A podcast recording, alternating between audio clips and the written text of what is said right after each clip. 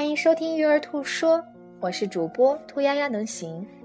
今天为大家带来的是正面管教读后感系列之五：积极暂停。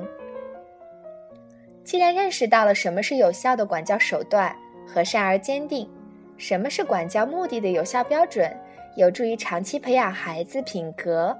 和社会技能，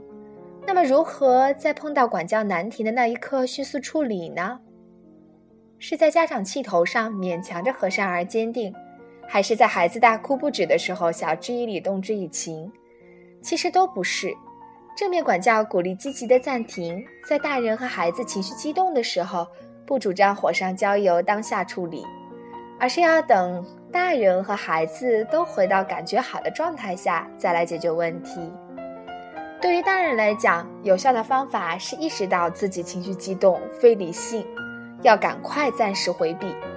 听听音乐或者深吸一口气，先让自己平静下来。不要在孩子按我们身上按钮、暴跳如雷的时候，非要管教孩子。而对于孩子来讲，有效的方法是让孩子找到一个家中的冷静太空，就像正面管教配套的儿童绘本《杰瑞的冷静太空》中杰瑞的冷静太空一样，要等孩子感觉好才能做得好。感谢你的收听，明天我们收听第六部分。